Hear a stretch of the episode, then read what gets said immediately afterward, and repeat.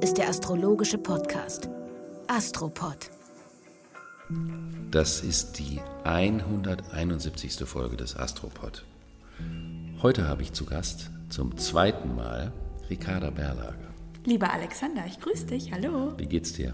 Ähm, bewegt, würde ich sagen. Die Zeiten sind bewegt. Die Zeiten sind irrsinnig. Das stimmt. Wir sitzen zusammen an einem Projekt, unter anderem an einem, was wir jetzt hier vorab ankündigen können. Nach langer Zeit haben wir es hinbekommen. Ja. Nämlich? Ich habe dich getriezt, dass du endlich eine deutschsprachige Ausbildung anbietest. Das stimmt. Du hast mich da wahnsinnig getriezt. Du hast mich gezwungen, Texte zu schreiben und es ist gelungen. Und wir werden in den nächsten Wochen eine neue Webseite launchen, sagt man doch so, mhm. launchen. Mhm. Ähm, www.schliefen.eu.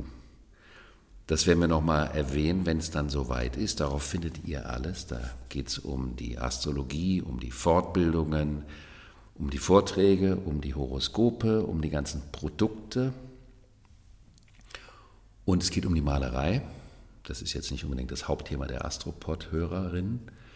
Und um die Musik auch. Mhm. Alles auf einer Seite. Und da werdet ihr dann auch finden, die Zeit ist schon einigermaßen festgelegt, ab September 2024 geht's los. Genau. Ich danke dir für deinen dezidierten Tritt in meinen Allerwertesten. Ich habe dich sehr gerne geleitet und ähm, du hast das auch jetzt in den letzten Tagen von mir gemerkt. Ich bin Feuer und Flamme für diese Ausbildung, weil ich wirklich glaube, dass du damit etwas so fundamentales, ja, ein, ein, kleines Lebenswerk schaffen wirst mit dieser Ausbildung. Und ich glaube, dass du wirklich sehr viele Menschen neu für die Astrologie begeistern kannst. Also ich freue mich total auf diesen Ausbildungszyklus und bin äh, sehr gespannt.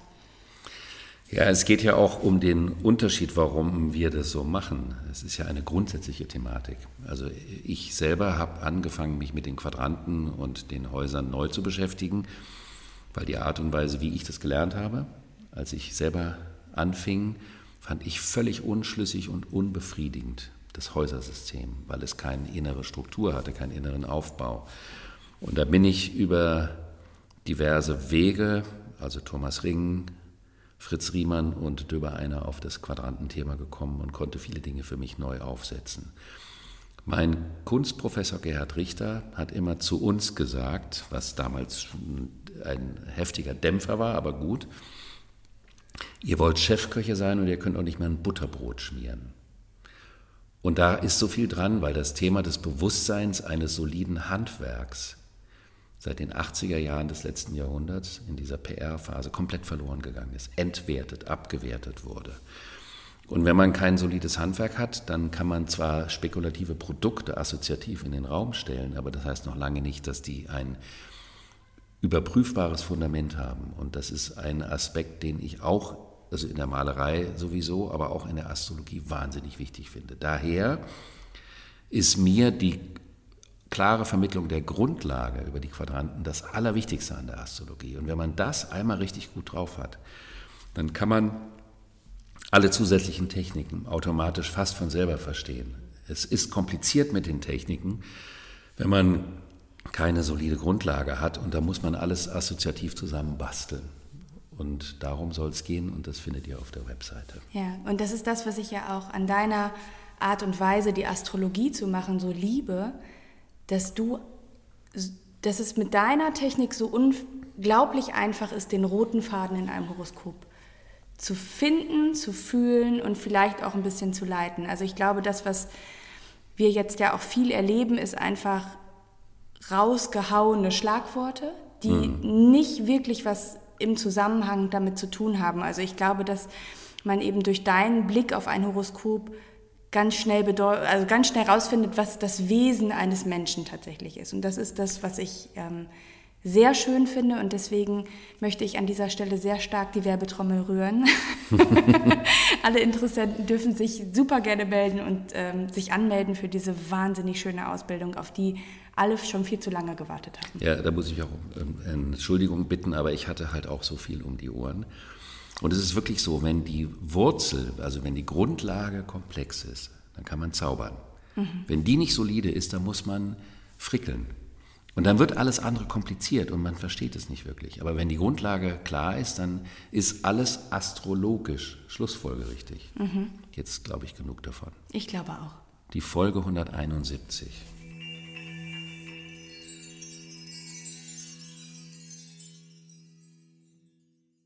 Saturn ist rückläufig an der Grenze zwischen Fisch und Wassermann auf 0 Grad Fisch.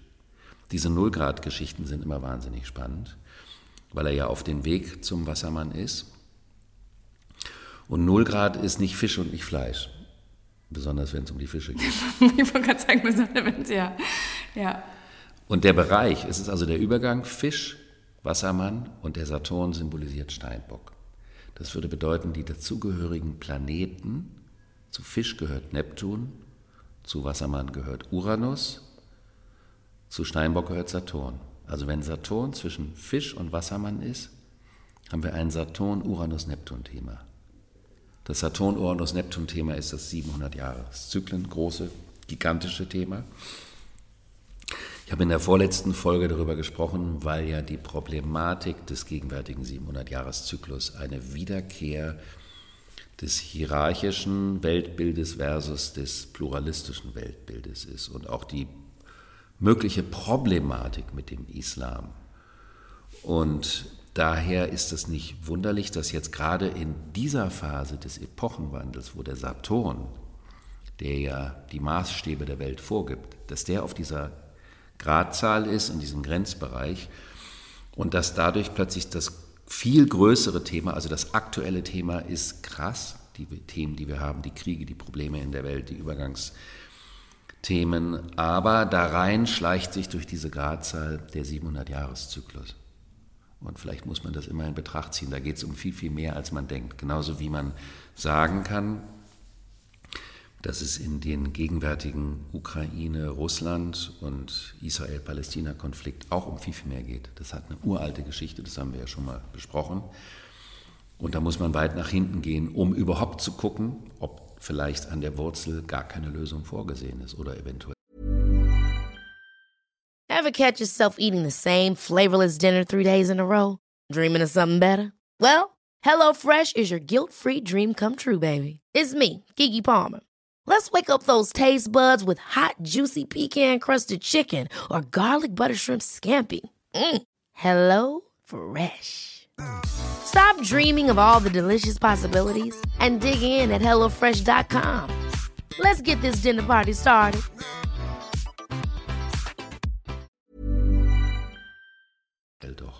Und das ist was, was wir uns, glaube ich, nicht mehr erlauben.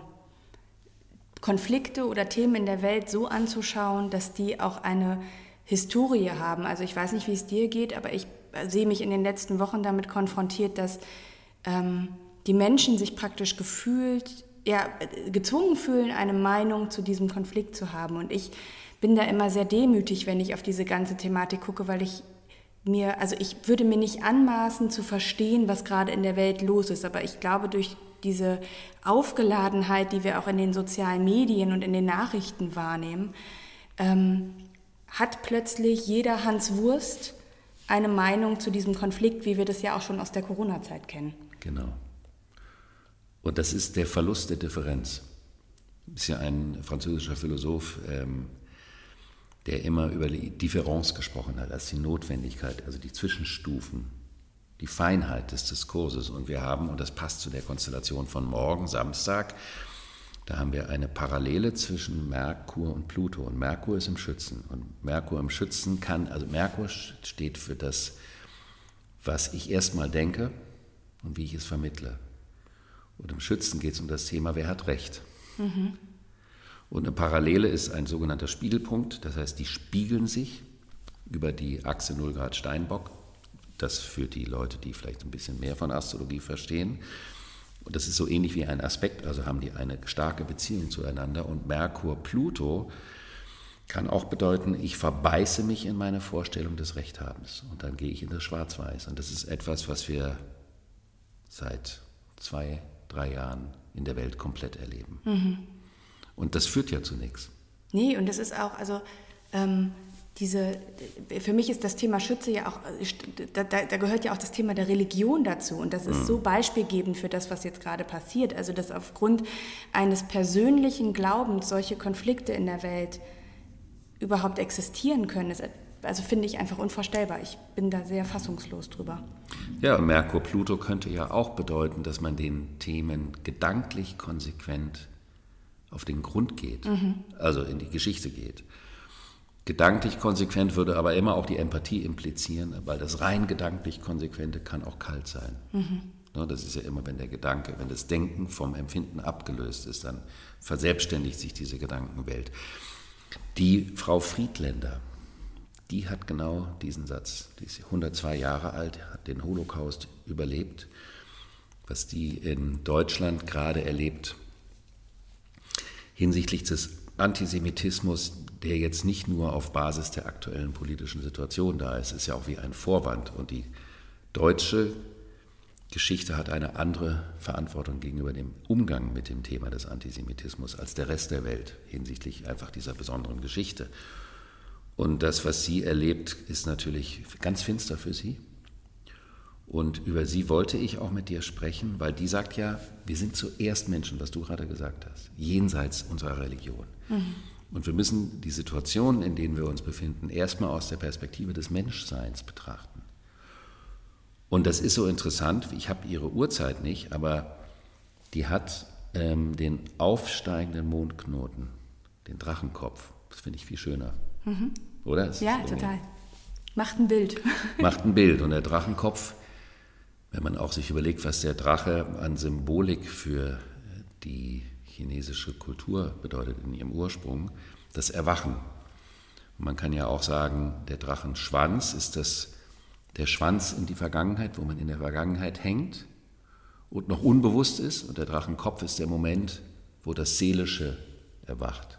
Also der Drachenkopf ist der Augenblick der neuen Bestimmung, die man durch das Seelenerwachen ähm, erreichen kann. Und das Seelenerwachen würde bedeuten eine gewisse Bewusstheit. Also das meine ich jetzt gar nicht esoterisch. Und da hat sie die Venus stehen in der Waage. Mhm. Und sie ist aber eigentlich Skorpion. Das heißt also, die, die schlimmen Erfahrungen, die sind bei ihr tief abgespeichert. Der Skorpion vergisst nicht so schnell. Es gibt auch andere Tiere, die nicht so schnell vergessen. Auch die Stiere und die Krebse, die Tiere. Ja, aber der Skorpion ist natürlich, ähm, also bei dem machen so alte Themen den, den Tümpel stinkend. Genau da ist es irgendwann auch angebracht, mal zu gucken, was liegt im Keller. Also ich glaube, die Skorpione können das nicht so lange liegen lassen und einfach ganz vergessen, sondern die müssen irgendwann auch mal ran. Wann stinkt denn der Tümpel? Ich würde sagen, der Tümpel stinkt, wenn nicht hingeschaut wird, wenn meinte, kein frisches Wasser kommt. Ich meinte jetzt wirklich biologisch. Biologisch. Ich weiß gerade nicht genau, worauf du hinaus willst. Naja, wann fängt das Wasser, wenn du einen Tümpel im Garten hast? Achso, wenn es steht, stehendes Gewässer. Genau, also keine Luft mehr drin, keine mhm. Bewegung. Mhm. Und Skorpion ist fixes Wasser, mhm. also unbewegtes Wasser. Ja. Also hast du den Tümpel, der stinkt, ist eine Symbolik für das Festhalten an Gefühlen oder die Kontrolle der Gefühle durch den Gedanken im Skorpion. Und wir sind ja gerade in der Skorpionphase. Mhm. Das ist ein krasses Bild, oder? Ja, ein sehr krasses Bild. Und ich glaube, ich weiß nicht, wie dir das ergangen ist, aber ich habe das so in meiner, ähm, in meiner Praxis jetzt in den letzten Wochen auch, ich, ja, ich würde meinen zu beobachten, ganz stark in der Skorpionzeit wahrgenommen, dass die Menschen mit Themen konfrontiert sind, die ganz plötzlich da waren, die aber eine ganz tiefgreifende Auswirkung auf sie haben. Also ich ähm, persönlich habe auch gedacht, ich bin mit Themen konfrontiert, die kamen aus dem, aus dem Nichts, aber wälzen mich einmal komplett um und es ist auch unausweichlich hinzugucken. Ja. Und da gibt es eben auch so eine Art Spreu von Weizentrennung, oder? Es gibt Leute, die sich immer tiefer in die alten Themen verstricken, mhm. was ja die Problematik von dieser Mars-Pluto-Konstellation ist, unter der die, die Hamas-Attacke angefangen hat, unter der Putin den Krieg angefangen hat. Das ist eine Abwärtsspirale. Und die führt auf gar keinen Fall nach vorne. Und je mehr man in die Destruktion geht, desto schwieriger ist es ja überhaupt erstmal wieder in die Gegenwart zu kommen, um dann nach vorne gehen zu können ja, ich nehme das auch als eine, also immer mehr eine Verwicklung. Mhm. Also die, die, die Dinge werden immer komplizierter und es braucht schon ein sehr hohes Bewusstsein, um für sich persönlich vielleicht jetzt auch, also ich finde, man muss ja immer nicht, gar nicht so groß in die Welt gucken. Der, entsteht ja auch eine Ohnmacht. Aber wenn ich jetzt bei mir selber gucke, es braucht wirklich ein hohes Bewusstsein und Mut, auch einmal Stopp zu machen, um sich dann wieder zu entwickeln und mhm. anzugucken, was da eigentlich für ein Thema dahinter steht. Ähm Aber wenn du bei der Entwicklung schon tausend Menschen umgebracht hast, wird das schwierig. Genau, natürlich. Also machst du weiter. Natürlich. Und ich glaube, das ist auch dieser Point of No Return. Ähm, und wenn solche Sachen wie, wie diese äh, Angriffe und, und Kriegsinitiationen, wenn die unter Mars Pluto stattfinden, ist es schon ähm, ausgestattet mit, es gibt kein Zurück. Wir, machen, ja. wir ziehen es jetzt durch. Und das ist einfach das, das unglaublich Krasse daran. Mhm. Aber Frau Friedländer Friedländer. Mhm. Venus in der Waage am Drachenkopf. Mhm. Sensationell. Mhm. Die hat einen guten Mann geheiratet. Ja, ja, die hat das gut, hat es geschickt gemacht, um sich das zu holen, ja. was sie für das Erwachen der Seele braucht. Also mhm. das meine ich jetzt gar nicht so esoterisch, pathetisch, sondern wirklich im ganz alltäglichen Sinne. Und die sagt auch immer, es ist, es ist schwierig, sich für den Hass zu entscheiden. Mhm. Daran gibt es eine Geschichte, die mich vor ganz vielen Jahren sogar persönlich irrsinnig aufgeregt hat. Und zwar mit der Annemarie Schimmel. Die Annemarie Schimmel war eine der ersten und bedeutenden Islamforscherinnen. Und ich habe mich früher immer für die islamische Kultur interessiert und sie auch. Die ist komplex und reichhaltig. Das hat nichts zu tun mit dem, was die Leute im Namen des Islam heute machen. Politisch oder wie auch immer. Das ist so wie es bestimmte Kulturprodukte der christlichen Welt gibt, die aber trotzdem nicht vereinbar sind mit den Kreuzzügen. Also das ist äh, mhm. natürlich überall eine Parallelität. Und Frau Schimmel äußerte sich damals über ähm, die satanischen Verse und sagte einen Satz, dass aus einer bestimmten Perspektive für einen islamischen Mann diese Sätze schwer zu verstehen seien. Sie sagte das aber nicht im Sinne, um die gegenwärtigen Radikal-Islamisten zu unterstützen, sondern um ein Verständnis. Die war eine Brückenbauerin zu einer Zeit, wo niemand Brücken gebaut hat. Und damals ging das schon los, dass die Presse wie, Windhund, wie wilde Hunde, nicht Windhunde, über die hergefallen sind. Mhm.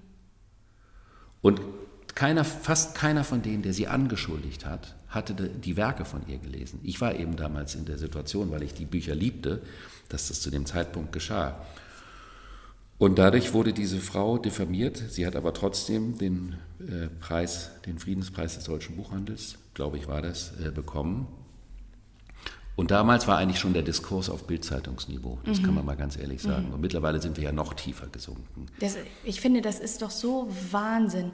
Es wird überhaupt nicht mehr nach der Substanz eines Menschen geschaut, sondern, ähm, und das ist, finde ich, auch das, wo mir die Politiker heutzutage auch an mancher Stelle tatsächlich leid tun, ähm, oder Menschen, die allgemein im Rampenlicht stehen. Du machst einen kommunikativen Fehltritt, du formulierst einen Satz nicht zu 100 Prozent und du wirst zerrissen und es ist egal, was du vorher geleistet hast, wie gut du in deinem Thema bist, was, dein, was deine Fähigkeiten und Talente in dem Thema sind. Du, du hast einen kommunikativen Fehltritt und, und, das, und es ist vorbei. Und das ist für mich auch Merkur-Pluto. Das ist auch Merkur-Pluto und das ist aber auch PR-Zeitalter. Ja. Das geht nur um Floskeln, um Schablonen, um Phrasen und die werden genommen. Und das ist dieser, der Überhang dieses, dieser PR-Zeit, dass das differenzierte Denken aufgelöst wurde. Und wenn wir denken, dass das, das gerade an plakativen Diskursen in der Welt stattfindet, das Produkt der Gegenwart ist, dann täuscht man sich. Da muss man mit den 80er Jahren des letzten Jahrhunderts anfangen. Mhm. Da war ich ja noch so klein, da habe ich noch gar nicht gewusst, was PR überhaupt ist. Aber, aber mittlerweile hast du es rausgefunden. Ich habe es rausgefunden, ja. Sehr gut. Am Montag, den 13., haben wir die wichtigste Konstellation, nämlich ein Neumond im Skorpion, der dieses Jahr wirklich stark ist, weil es geht um alles im Sinne von, auch geben und nehmen. Darüber hatte ich auch in der letzten Astropod-Folge gesprochen. Und bei dem Neumond im Skorpion ist auch der Mars, der im Skorpion ist, also vom Pluto aufgeladen, in Opposition zum Uranus, dem Epochenwandelsagenten. Also man kommt genau an dem Punkt dessen, was wir loslassen müssen, um einen Schritt nach vorne machen zu können. Und dazu gehört aber auch eine extreme Überprüfung aller Bindung.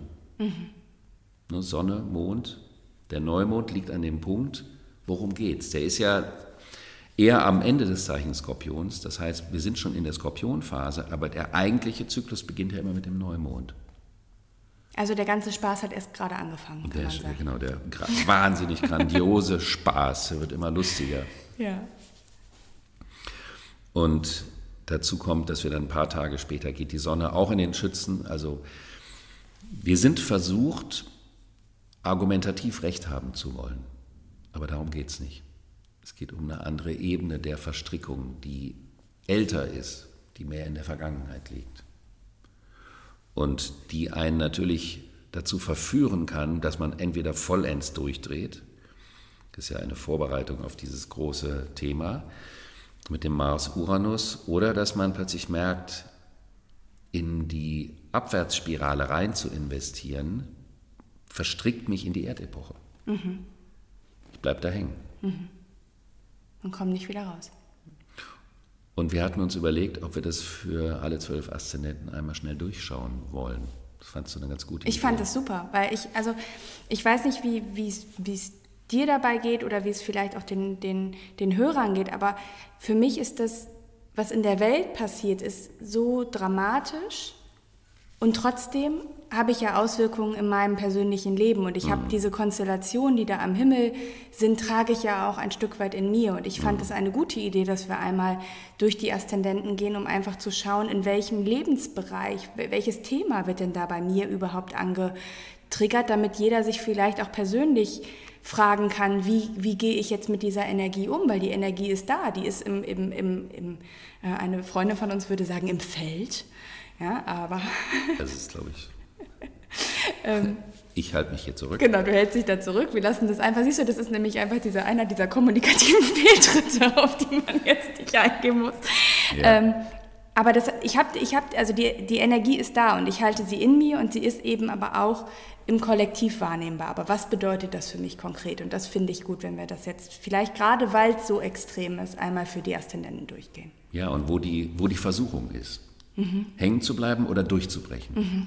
Das ist eben da, wo der Neumond stattfindet, im Skorpion.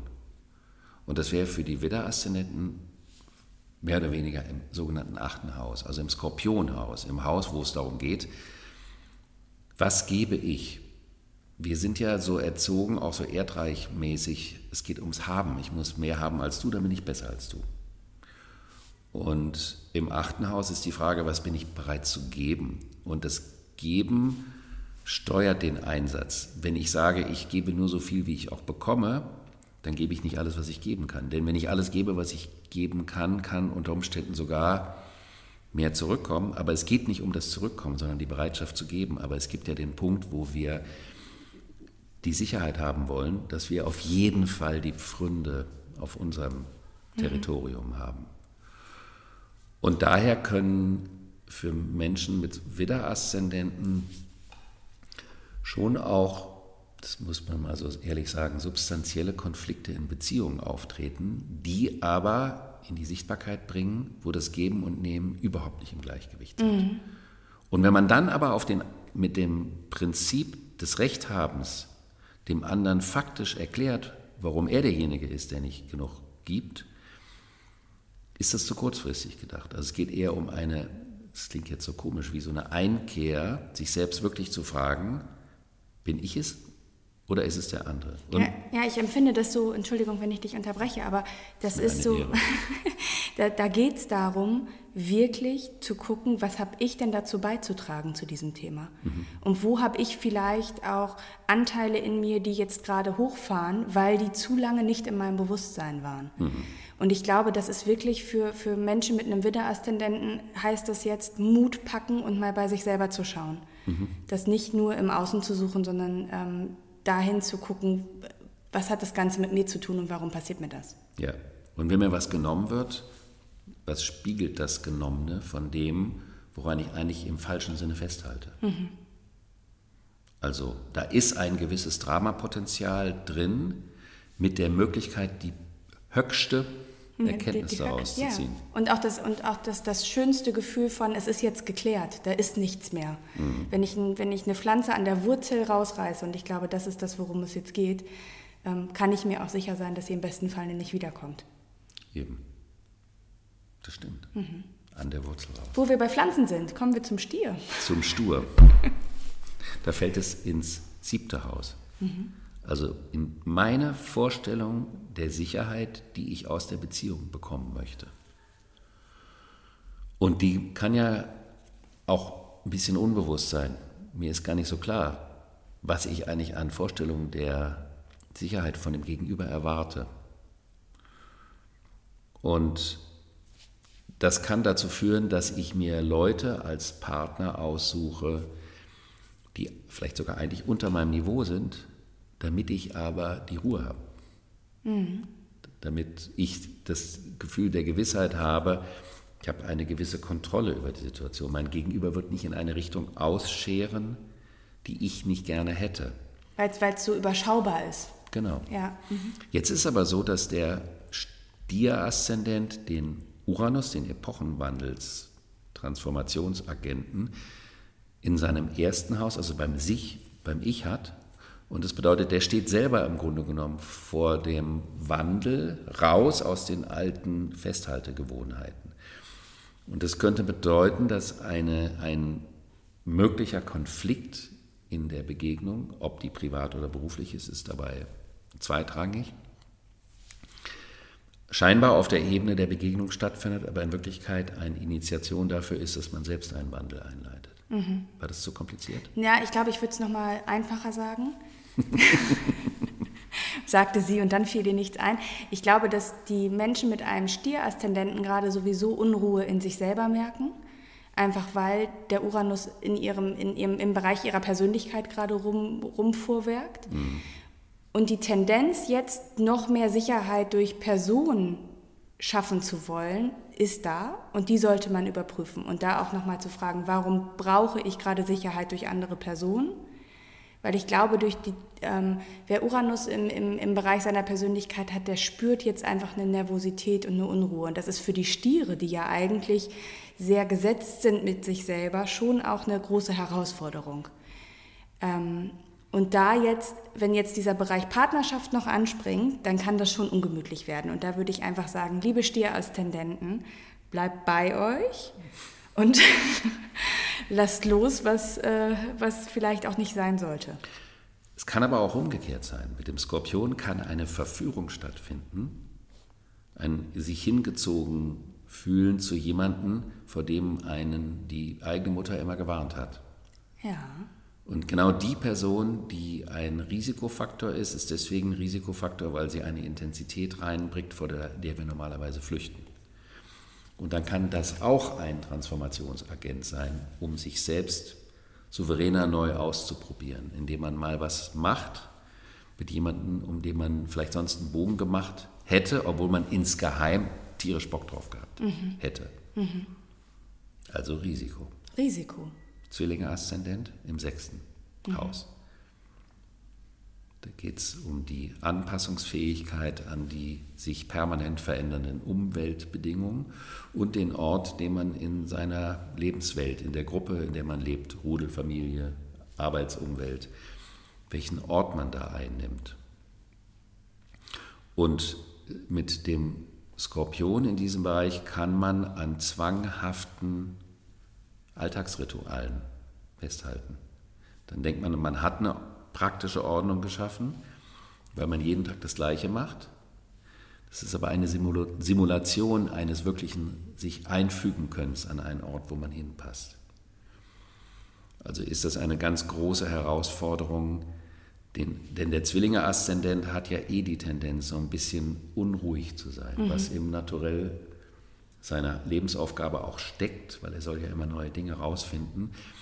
Und da ist ein Festhalten an Dingen, was aber die Sicherheit nicht mehr garantiert und nicht mehr bringt. Also kann man sagen, wie organisiere ich meinen Alltag so neu, dass er greift, aber ohne, dass ich an einer Scheinsicherheit aus der Vergangenheit.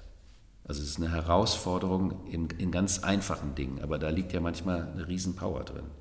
Ich glaube, das wäre für mich auch nochmal die Frage, warum tue ich Dinge in meinem Alltag? Mache ich die, weil ich an etwas festhalte, an einer Vorstellung, vielleicht auch so zu sein zu müssen, mhm. wie ich das bin? Oder erlaube ich da auch die Lebendigkeit reinkommen zu lassen? Also das auch mal für sich zu hinterfragen. Ähm, viele Menschen haben das ja auch im Beruf, dass sie einfach nur dahin gehen und die machen da was, aber die wissen eigentlich gar nicht mehr, was ist das, was mich antreibt und genau. was ist das, was mir Begeisterung gibt. Und das einfach zu hinterfragen. Also ich glaube, die Lebensbereiche, die sich jetzt zeigen und die Themen, die sich zeigen, die wirklich auch mal kritisch und mit großer ähm, zwillingsmäßiger Freude anzugehen und zu wandeln, ähm, das ist was, was, was da, glaube ich, was da gut ist. Es gibt ja auch so einen Trend äh, in, im Rahmen dieses Selbstperfektionierungsbedürfnisses. Also mhm. ich mache alles besser, ich mache alles perfekt und so weiter. Kann man ja auch diätetisch unterwegs sein. Mhm. Also man hat so eine konzeptuelle Diät, von der man der Meinung ist, dann werde ich noch besser und dann mache ich sieben Stunden Yoga am Tag und alles. Ist du meinst perfekt. Rohkost und Rohkost wird zu Alkohol verwandelt und macht eine rote Nase hinterher. Genau. ja. ja. ja. Und das kann, weil das sechste Haus im Sinne der Anpassung und das Organ, was im Körper diesen Anpassungsprozess symbolisiert, ist ja der Darm. Deswegen kann das auch zu Verdauungsirritationen führen. Mhm. Und wenn man die also als Zwillinge-Aszendent in der Zeit, jetzt, jetzt schon vorher, aber auch ab dem Neumond für den nächsten Monat wahrnimmt, dann ist es ein Indikator dafür, dass da was nicht stimmt. Dass man entweder mit irgendwas über- oder untertreibt. Mhm. Und dass das, was man über- oder untertreibt, ein Teil des falschen mentalen Konzeptes über den richtigen Vorgang ist. Ja, und vielleicht auch übersteuerte Analyse, so eine, dass, dass die Dinge einfach zu genau betrachtet werden und dann schießt man aus dieser, aus dieser Richtung zu stark in eine Richtung. Das wäre ja, ja, wieder Merkur-Pluto wie am mhm. Anfang. Guck mal, da sind wir wieder. Das ist der Kreislauf. Das ist der Kreislauf. Das Zeichen, was so sehr wie kein anderes den Kreislauf symbolisiert, ist Krebs. Der Krebs, weil es das Mondzeichen ist und mhm. das Zeichen der Wurzel, des Ursprungs, des Anfangs und auch des, der gemeinsamen Wurzel aller Lebewesen auf der Erde, die auch kraftvoller als die religiöse Ausrichtung ist. Mhm. Und von der auch jeder religiöse Fanatiker im Endeffekt mehr zehren würde, als von dem, was er in seiner Birne trägt und für, das er für relevant hält. Da fällt es ins fünfte Haus, um die eigene Rolle, es geht um die Position, die man hat, die Rolle, die man sich erarbeitet hat und die man meint zu haben. Und da geht es um die Frage der Dominanz in der Rolle. Bin ich an einem bestimmten Punkt dominant, weil ich die Kontrolle über die anderen haben möchte? Oder gebe ich die totale Power in meine Vitalität, um die auszudrücken, egal ob im unmittelbaren Miteinander, ob über die Dinge, die mir Freude machen, die mich mit Leidenschaft erfüllen, ob über eine kreative Aktivität. Da geht es immer um die Frage, gebe ich alles oder nicht. Das ist ein sogenanntes Sonne-Pluto-Thema. Gehe ich voll rein oder kontrolliere ich das voll reingehen, indem ich die anderen mit einem gewissen grundsätzlichen Abstandshalter von mir fern weiß? damit die nicht überprüfen können, dass ich derjenige bin, der nicht voll reingeht. Und es ist ja oft so, dass Menschen anderen therapeutisch sagen können, oh, höher, geh mal ordentlich und mhm. so, und selber am Schreibtisch sitzen bleiben. Mhm. Und hier geht es wirklich um die Frage, Kopf über rein oder am Beckenrand sitzen bleiben und kalte Füße im Wasser bekommen. Ja, ähm, ich kann da, also zu diesem Punkt kann ich gar nichts beitragen, weil ich finde, du hast es so wunderschön erklärt. Genau darum geht es, alles oder nichts. Alles oder nichts. Und dann ist die nächste Frage, das ist ja dann der Löwe, mhm. dessen Thema ja wiederum die Hierarchie in der Rolle ist, also das Alpha-Tier zu werden.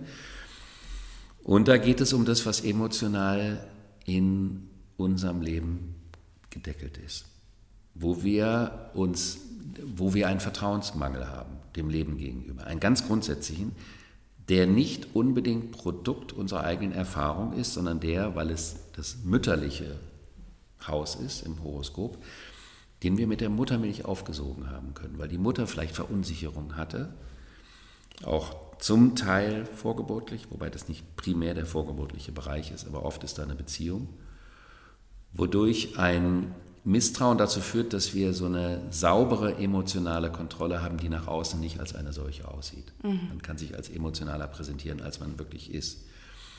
Und da geht es um die große Frage, was heißt eigentlich Vertrauen für mich? Wenn ich den anderen nicht traue ab einem bestimmten Punkt, was ist der Ursprung dafür und wie vertrauenswürdig bin ich denn überhaupt mhm. eigentlich? Diese Frage ist nicht innerhalb der Grenzen der Moral zu beantworten. ja, ich glaube, auch für die Löwen kann das auch eine, eine unverhoffte Emotionalität jetzt gerade bedeuten. Also dieser, wenn, wenn das im vierten Haus stattfindet, dann ähm, kann ich mir schon auch vorstellen, dass die Löwen das als sehr bewegte Zeit mhm. wahrnehmen. Und der Löwe ist ja tendenziell auch da, stark darauf ausgerichtet, in seiner Stärke zu bleiben und sich mit seinen, mit seinen Talenten zu beschäftigen. Und dass da jetzt vielleicht so eine Phase kommt, wo, ähm, wo es an der Wurzel kratzt, wo der mhm. merkt, da gibt es eben doch Themen, in denen ich nicht so gut aufgestellt bin, die verunsichern mich vielleicht, ist auch eine unbequeme Situation, muss mhm. man sagen, für den. Ja, ist nicht. Muss, also kann unbequeme Momente mit sich bringen, aber da ist immer die Frage, wo ist mein emotionales Deckelchen? Mhm. Der Dampfkocher in mir. Was, was mache ich nicht auf? Wo gehe ich nicht ran? Naja, wenn der Dampfkocher explodiert, dann ist er und so weiter. Mhm. Wir widmen uns der Jungfrau. Die hat gar keinen Bock darauf, dass Dampfkocher explodieren. Nein, überhaupt nicht. Sie möchte überschaubare Verhältnisse haben und ähm, möchte auch immer gerne in dem Lebensumfeld funktionieren, damit alles passt. Es geht ja um das Passen in der Jungfrau. Und da fällt es in das sogenannte dritte Haus und da geht es um die ganz persönlichen Fähigkeiten, da geht es um die Werkzeugbox, also auch die Talente. Und Talente sind was Explizites, was die Persönlichkeit ausmacht. Das ist so wie deine Sprache, deine Stimme und deine Handschrift. Alle drei Dinge sind gegen Ende der Erdepoche in ihrer Relevanz von der Plattform verschwunden.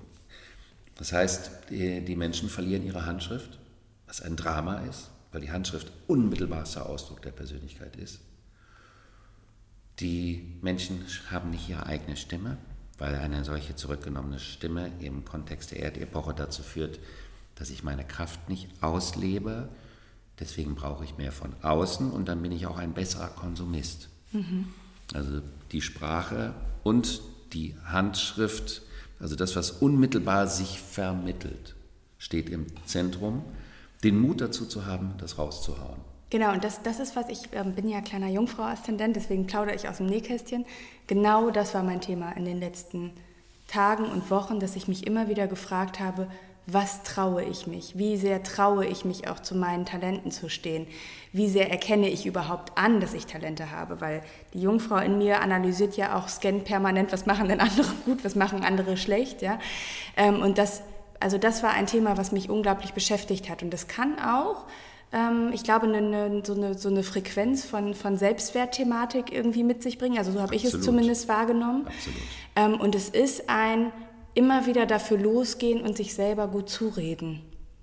Ist ja auch Pluto-Merkur. Ja, auf jeden Fall.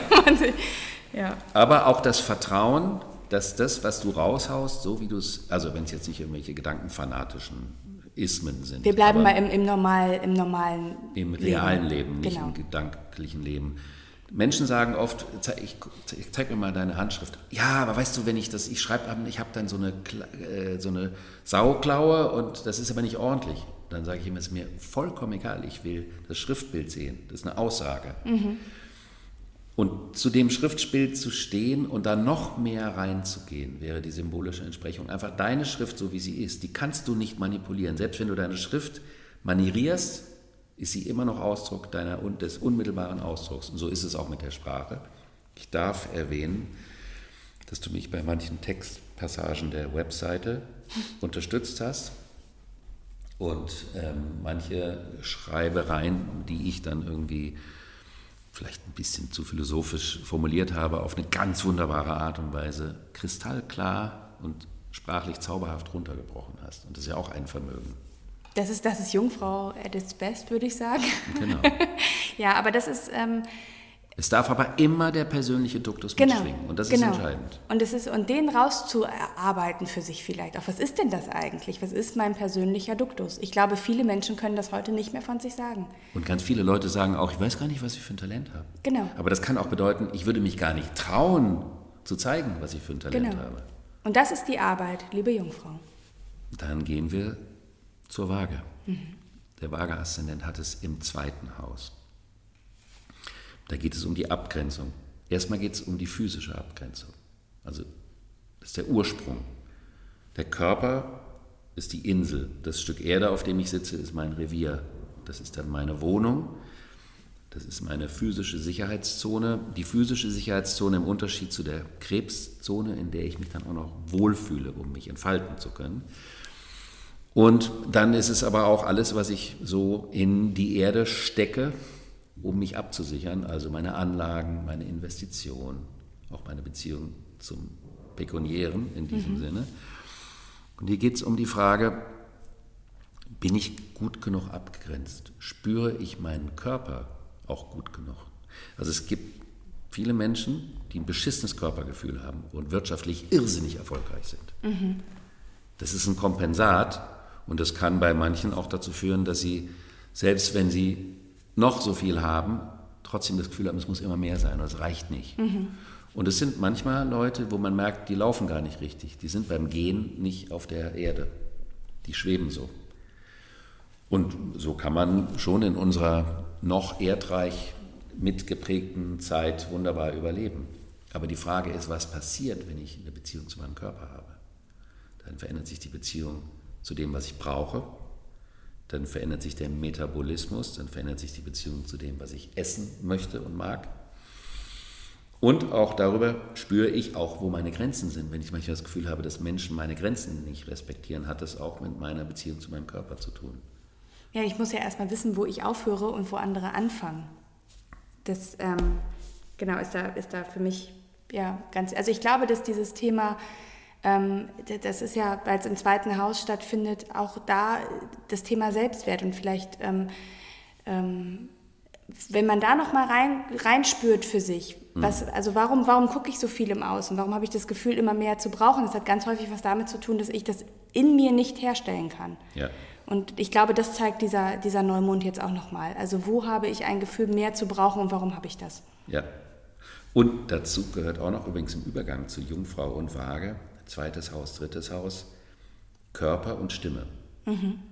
Das zweite Haus ist der Klangkörper. Der Körper ist der Klangkörper für die Stimme im dritten Haus. Und dieses äh, tolle Klangthema, Klangtherapie, Stimmtherapie, Gesangsunterricht im Sinne der Unterstützung, der Stärkung in sich selbst zu sein, ist auch immer noch vollkommen unterschätzt. Und ich habe ja in dem Buch auch geschrieben, eine der relevantesten Therapie-Unterstützungsformen für die Luftepoche, mhm. damit es ordentlich klingt. Damit es ordentlich klingt. Beim Skorpion-Aszendenten ist im ersten Haus. Skorpion-Aszendent ist auch eine Art Ausnahmeaszendent, weil er geht in die Welt und das Leben sagt ihm, du lebst, wenn du eine Symbiose hast. Mhm. Mit ohne läuft nichts. Das bedeutet, der kann erstmal instinktiv, und das ist keine Charakterschwäche, der kann nicht bei sich anfangen. Der lotet sofort die Umwelt aus, ob das ein Tretminenfeld ist oder nicht. Also geht es für den Skorpion-Aszendenten, der sich dann oftmals besser und filigraner und subtiler als alle anderen ein Sicherheitskonstrukt schaffen kann, indem er diese das Gefühl hat, vor diesen potenziellen Tretminen gewahrt zu sein, aber die eigentliche Aufgabe ist es, Vertrauen zu entwickeln. Also die ganz große Aufgabe für die Skorpion-Aszendenten ist, was bedeutet Vertrauen? Wo fängt Vertrauen an? Fängt Vertrauen an, wenn ich sage, du? Wenn ich ja, oder wenn ich kontrolliere. Ne? Ist Vertrauen, kann ich dann vertrauen, wenn ich die Situation in der Hand halte? Oder? Genau. Mhm. Oder du, Ricarda, du lieferst mir erstmal deine Vertrauenswürdigkeit. Mhm. Am besten, wie nennt man das? Wie heißen die, äh, die immer einen Stempel machen?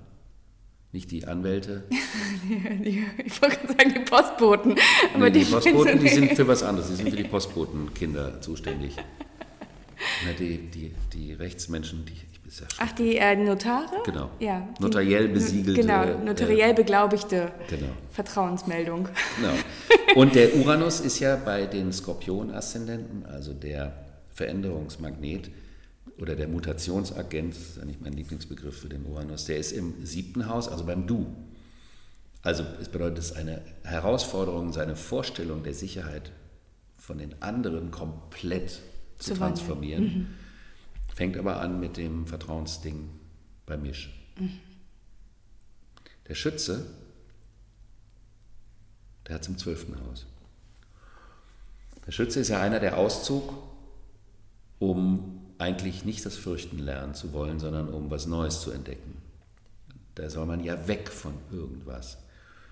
Und der sucht ja immer nach neuen Ufern, weil das auch seine Aufgabe ist. Das heißt, er ist auch auf eine bestimmte Art in eine Welt geboren, die auf eine bestimmte Art für seine Existenz die notwendigen Perspektiven nicht liefert. Mhm. Was nicht bedeutet, dass jeder Mensch, der einen Schützenaszendenten hat, scheiß Eltern hat. Das ist damit nicht gemeint. Ich würde darum auch bitten, meine Tochter ist Schützeaszendent. Ja, also guck, fabelhafter geht es ja gar nicht. Aber es geht um eine bestimmte Perspektive, die das Kind braucht für sich, mhm. die es dort nicht findet. Mhm. Und diese Perspektive oder die Perspektivenlosigkeit findet man oft im zwölften Haus im Verborgenen. Da geht es nämlich um die Frage, da geht es um Verstrickungen aus der Vergangenheit, die nicht dazu geführt haben, dass sich ein neuer Weg auftut. Also geht es um die Frage, laufe ich weg vor etwas oder betrete ich einen Weg? Wenn ich weglaufe, muss ich wissen, wovor ich weglaufe. Weil es geht nicht darum, einfach nur wegzulaufen. Wenn ich nicht weiß, wovor ich weglaufe, komme ich irgendwann dahin, wovor ich eigentlich weglaufe. Und die, die Erkenntnis dessen, was es ist an vergangener Verstrickung, die für meine Perspektive keinen gesunden, soliden Basisaspekt liefert, ist die Voraussetzung dafür, dass der Weg weitergeht. Und wenn sie nicht gestorben sind. Und so. Dann leben sie noch heute. Mhm. Steinbock-Aszendent hat es im elften Haus. Im elften Haus geht es um die Netzwerke, in denen wir unterwegs sind. Und es gibt ja sehr unterschiedliche Netzwerke. Es gibt die Klüngel. In Köln spricht man vom Klüngel. ja. Der Klüngel ist ein dezidiertes Machtwerkzeug. Auch, also, also die Frage ist, habe ich ein Netzwerk von Menschen um mich, wo es darum geht, neue Impulse zu bekommen und Inspiration und neue Einfälle und sich zu unterstützen, sich zu tragen, weiterzuentwickeln. Genau. Mhm. Oder klüngelig.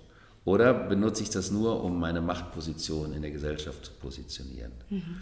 Und da der Steinbock-Aszendent den, äh, den Mutationsagenten im Haus seiner persönlichen Rolle in seiner Umwelt hat, geht es auch darum, eventuelle bequeme Altherren Machtposition gerne mal zu verlassen und ein bisschen lockerer zu werden. Was auch bedeutet, die Unterstützung dafür kann in einer solchen Zeit aus inspirativen Begegnungen im, im Netzwerk im Umfeld kommen. Mhm. Also das ist das Typische, ich hab, wir haben es schon immer so gemacht, ist jetzt nicht mehr dran. Nein. Das darf jetzt verändert werden. Nein. Und zu sagen, ich gehe nur irgendwo hin, wenn mir das was bringt, weil mich das weiterbringt. Mhm. Und die mhm. Leute bringen mich nicht weiter. Woher weiß ich das? Ich weiß das nicht immer. Es gibt schon Momente, wo man das gesund einschätzen kann. Aber eine gewisse Komponente der Berechnung, die mit unter dem Steinbock zu eigen ist, kann dazu führen, dass man sich dem nicht öffnet, wo die neue Inspiration stattfinden kann. Einverstanden? Einverstanden, total einverstanden. Beim Wassermann ist es im zehnten Haus, beim Wassermann-Aszendent. Das zehnte Haus ist der Status quo.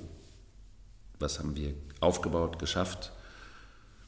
Was für Symbiosen braucht es, damit eine Grundsicherheit gewährleistet ist? Beim Wassermann, also die Frage ist ja, eine Symbiose bindet ja eigentlich auf der Erde. Der Wassermann-Aszendent. Ist aber nicht von dieser Welt. Ja, ist doch so. Ja, ist es so, natürlich ist es so. Die sind da oben. Ja. Und die, die wollen ja nicht landen. Was für Symbiosen hat denn dann der Wassermann-Aszendent? Landungsprophylaktische, also die ihn dabei unterstützen, dass er nicht landen muss, mhm, das dass er nicht er selbst werden muss. Mhm. Dafür sind die Symbiosen da. Also es ist eine Paradoxie in sich, weil ja eigentlich eine Skorpionsymbiose extrem diesseitig ist. Aber du kannst ja auch eine landungsprophylaktische Symbiose aussuchen. Und dann hast du eine Bindung, die dich davon abhält, vollends dich aufs Leben einzulassen. Also das würde ähm, als Beispiel bedeuten, ich habe nur Menschen um mich herum, die ähnlich ticken wie ich und die auch Probleme damit haben, sich einzulassen. Und ich suche mit diesen Menschen eine Bestätigung meiner Idee, wie das Leben funktioniert? Nein. Aha. Nein, deswegen nicht, weil äh, dann passiert, ist ja keine richtige Symbiose. Wenn ich als Wassermann eine Symbiose nur mit Leuten habe, die so ähnlich ticken wie ich, dann kann ich, die, die machen ja keine Symbiose. Die wollen ja alle draußen bleiben. Ja, ja, ja, okay, verstehe. Mhm. Also ich habe Symbiosen in der diesseitigen Welt, wo ich nur einen Teil von mir, das ist ja das Rumpelstilzchen. Ach, wie gut, dass niemand weiß, das Facettenhafte. Ich biete als Wassermann-Aszendent in dieser Symbiose nur einen kleinen Teil von mir an, der Symbiose-kompatibel ist. Und der andere Teil, der aber der für mich eigentlich wichtig ist, den halte ich draußen. Das heißt, ich kann sogar Angestellter sein. Ich könnte sogar Beamter sein. Du kannst mit dem Wassermann-Aszendent hervorragend Beamter sein. Du lebst ein Leben außerhalb deiner selbst. Die Aufgabe ist aber, lande ich oder lande ich nicht? Mhm. Denn der Uranus, der Mutationsagent ist im Wurzelhaus. Und für die Wassermann-Aszendenten geht es um die große Frage, will ich weiterhin so unverwurzelt leben, wie ich das bisher tat? Inwieweit hat es mich davon abgehalten, überhaupt mein Potenzial ausdrücken zu können und so weiter und so fort. Ich mache jetzt einen Cut. genau, ich wollte gerade sagen, ich starre gerade in den Raum. Vielleicht geht das ein paar Hörern auch so, aber ich brauche einen kleinen Moment, um das mal für mich zu verpacken. Ist das zu viel? Nee, es ist nicht zu viel, aber ich glaube, also der, den Wassermann-Aszendenten ähm, fühle ich gerade noch nicht ganz. Naja, du bleibst, du, du gehst hin, bleibst aber draußen. Du hast eine Glasscheibe mhm. zwischen dir und dem Erleben. Dann kannst du aber praktische Symbiosen eingehen. Du kannst in einer Immobilienfirma arbeiten, du kannst in der Schule angestellt sein, sonst irgendwas.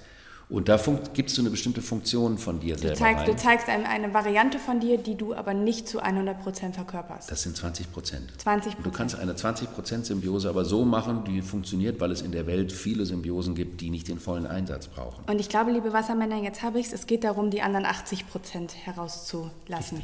Ha, jetzt habe ich es. Sehr gut, Alexander. Vielen Dank. Von dir kann ich ja immer viel lernen. Ist ja furchtbar. Und dann gehen wir noch zu den Fischen. Mhm. Oh, die Fische. Ja.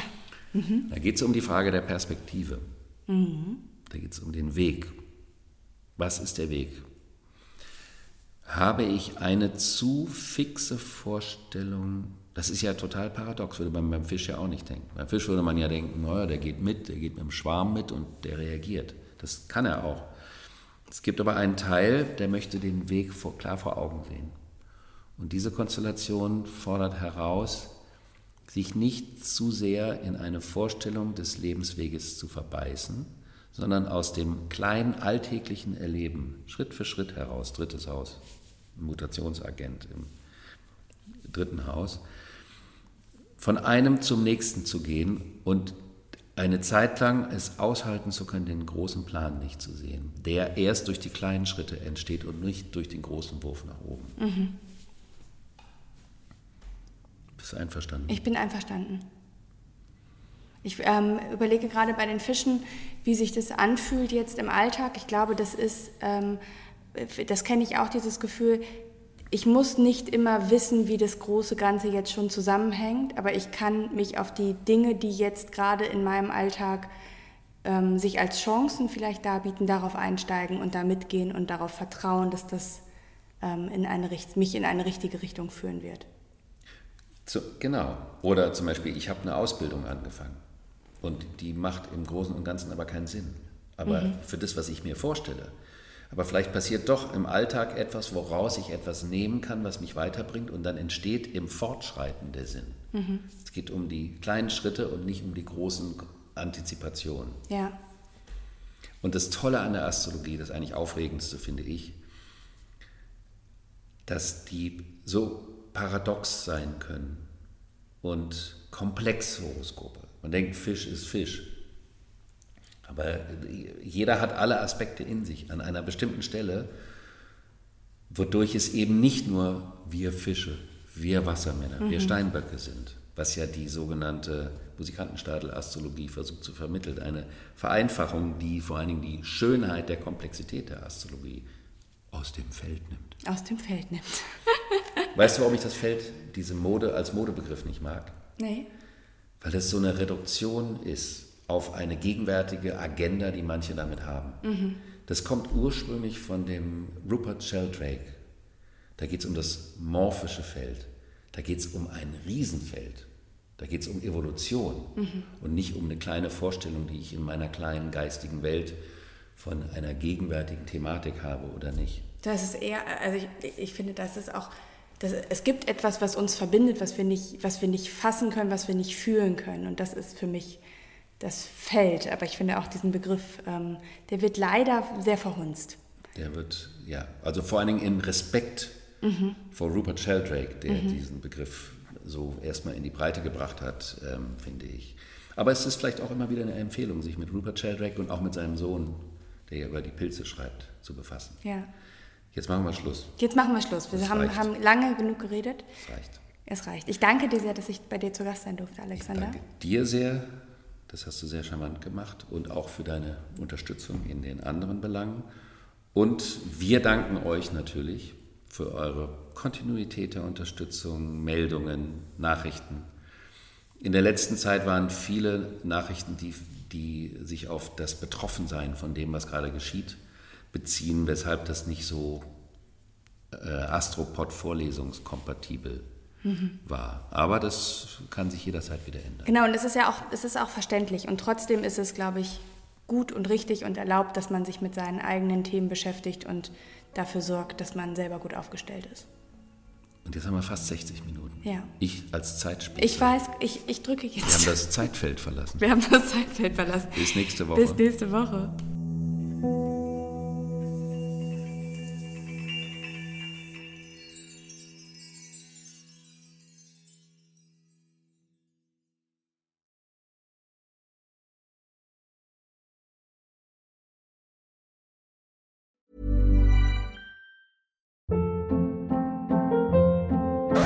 Hold up. What was that? Boring. No flavor. That was as bad as those leftovers you ate all week. Kiki Palmer here, and it's time to say hello to something fresh and guilt-free. Hello Fresh. Jazz up dinner with pecan-crusted chicken or garlic butter shrimp scampi. Now that's music to my mouth. Hello Fresh. Let's get this dinner party started. Discover all the delicious possibilities at hellofresh.com.